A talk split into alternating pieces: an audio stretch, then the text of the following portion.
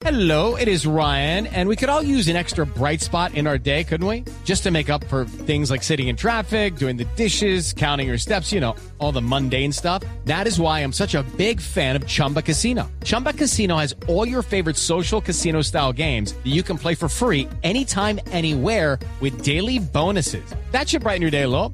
Actually, a lot. So sign up now at chumbacasino.com. That's chumbacasino.com. No purchase necessary. BGW. Void were prohibited by law. See terms and conditions. 18 plus. Dos de la tarde, 31 minutos. Es momento de actualizar las noticias en Blue Radio, la información más importante de Colombia y del mundo a esta hora. La policía envió a la fiscalía las investigaciones sobre los presuntos responsables de los atentados ocurridos la semana pasada en Bogotá, Daniela Morales. La Policía Metropolitana de Bogotá y la Policía Nacional entregaron la investigación completa realizada sobre los atentados ocurridos la semana pasada en Café Salud y la Supersalud a la Fiscalía General de la Nación. Ahora será el ente investigador quien se encargue de descifrar y establecer quiénes serían los presuntos responsables de estos atentados ocurridos en Bogotá. Sin embargo, para la Policía Nacional y para la Fiscalía, la hipótesis más fuerte que en este momento sigue manteniendo las investigaciones alertas es que se trataría de un atentado cometido por parte de uno de los sindicatos de salud en Bogotá. Daniela Morales, Blue Radio. Daniela, gracias. Dos de la tarde, 32. El Centro Democrático lanzó fuertes críticas al codirector del Partido Liberal, quien pidió tener mayor representación en el gabinete ministerial que escoja Santos en los próximos días, esto como condición para continuar en la unidad nacional. Camila Correa.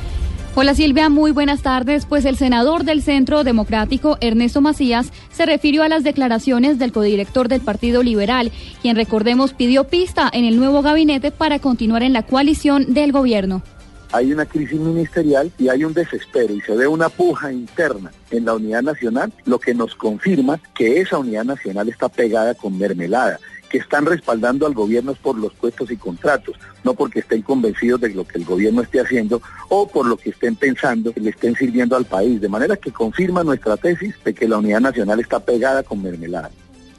El congresista dijo que la reacción del liberalismo al conocer la terna para fiscal general de la Nación demuestra que hay una politización. María Camila Correa, Blue Radio. María Camila, gracias. Seguimos con las noticias en Blue Radio. Víctimas del conflicto armado en el municipio de La Macarena no ven con buenos ojos el hecho de que guerrilleros desmovilizados sean guardabosques en esa zona del país. Carlos Andrés Pérez.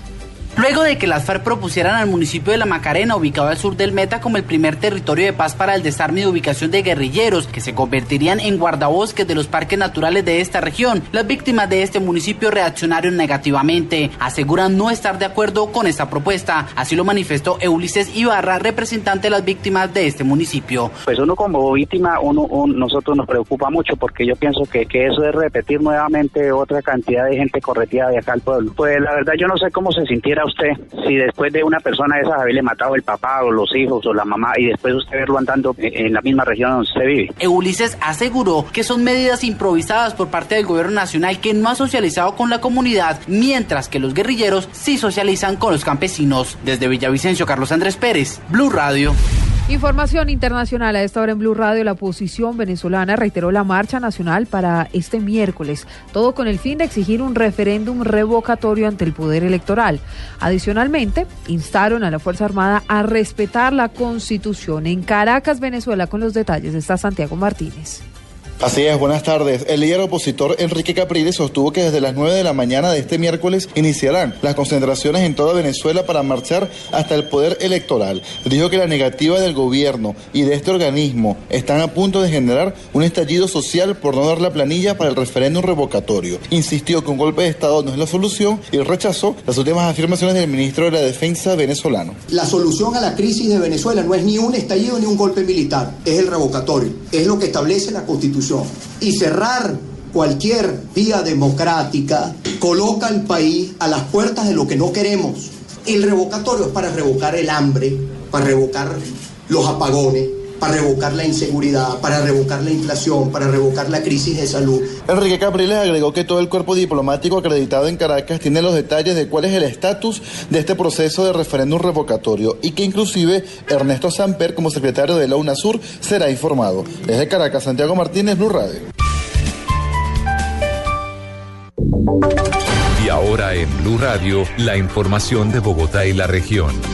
2 de la tarde, 35 minutos. Se complica la elección de personero y de contralor en Bogotá. La red de vedurías pidió tumbar el proceso. Mientras tanto, el Consejo sigue con los exámenes pertinentes a los inscritos para ocupar estos dos cargos públicos. David Gallego. Este fin de semana, sin ningún contratiempo, más de 300 personas se presentaron en la Universidad Nacional para aplicar a estos dos cargos públicos. Según el presidente del Consejo de Bogotá, Roberto Inestrosa, a mediados de mayo se tendrá contralor y personero bajo los requisitos necesarios y la elección justa. El proceso fue transparente, el proceso fue dinámico, el proceso fue acogido por la mayoría, por mayorías democrático y además de eso es un proceso en donde se está hablando de méritos. Por su parte, Pablo Bustos de la red de vedurías pidió suspender el concurso al Consejo Superior de Educación de la universidad por falta de imparcialidad en el debido proceso. No se publicaron las hojas de vida, no se designaron, no se señalaron los recursos. Es un proceso que está enviciado y que por lo mismo se ha solicitado la suspensión del mismo. Esta semana se tendrán reclamaciones y derechos de petición sobre los resultados de los exámenes de los aspirantes. David Gallego Trujillo, Blue Radio. La Agencia Nacional de Infraestructura, ANI, anunció que antes de finalizar este año se abrirá la licitación para la construcción del tren ligero que unirá tres municipios de Cundinamarca. Marcela Vargas. El presidente de la Agencia Nacional de Infraestructura, Luis Fernando Andrade, confirmó que el tren ligero irá desde Facatativá pasando por Madrid, Mosquera y Bogotá y la licitación para su construcción se abrirá antes de finalizar este año. Es un proyecto muy interesante, es un proyecto eh, que permite unir a Faca, Madrid, Mosquera con el centro de Bogotá, que nos permite también unir el aeropuerto actual en la 26 con el nuevo aeropuerto que se va a construir entre Faca y Madrid. Y es un proyecto que es muy amigable con el medio ambiente, es un proyecto eléctrico que nos va a permitir reducir la contaminación en Bogotá. El objetivo de este tren ligero es que también comunique el aeropuerto del Dorado con el nuevo aeropuerto que se construirá entre Facatativa y Madrid. Marcela Vargas, Blue Radio.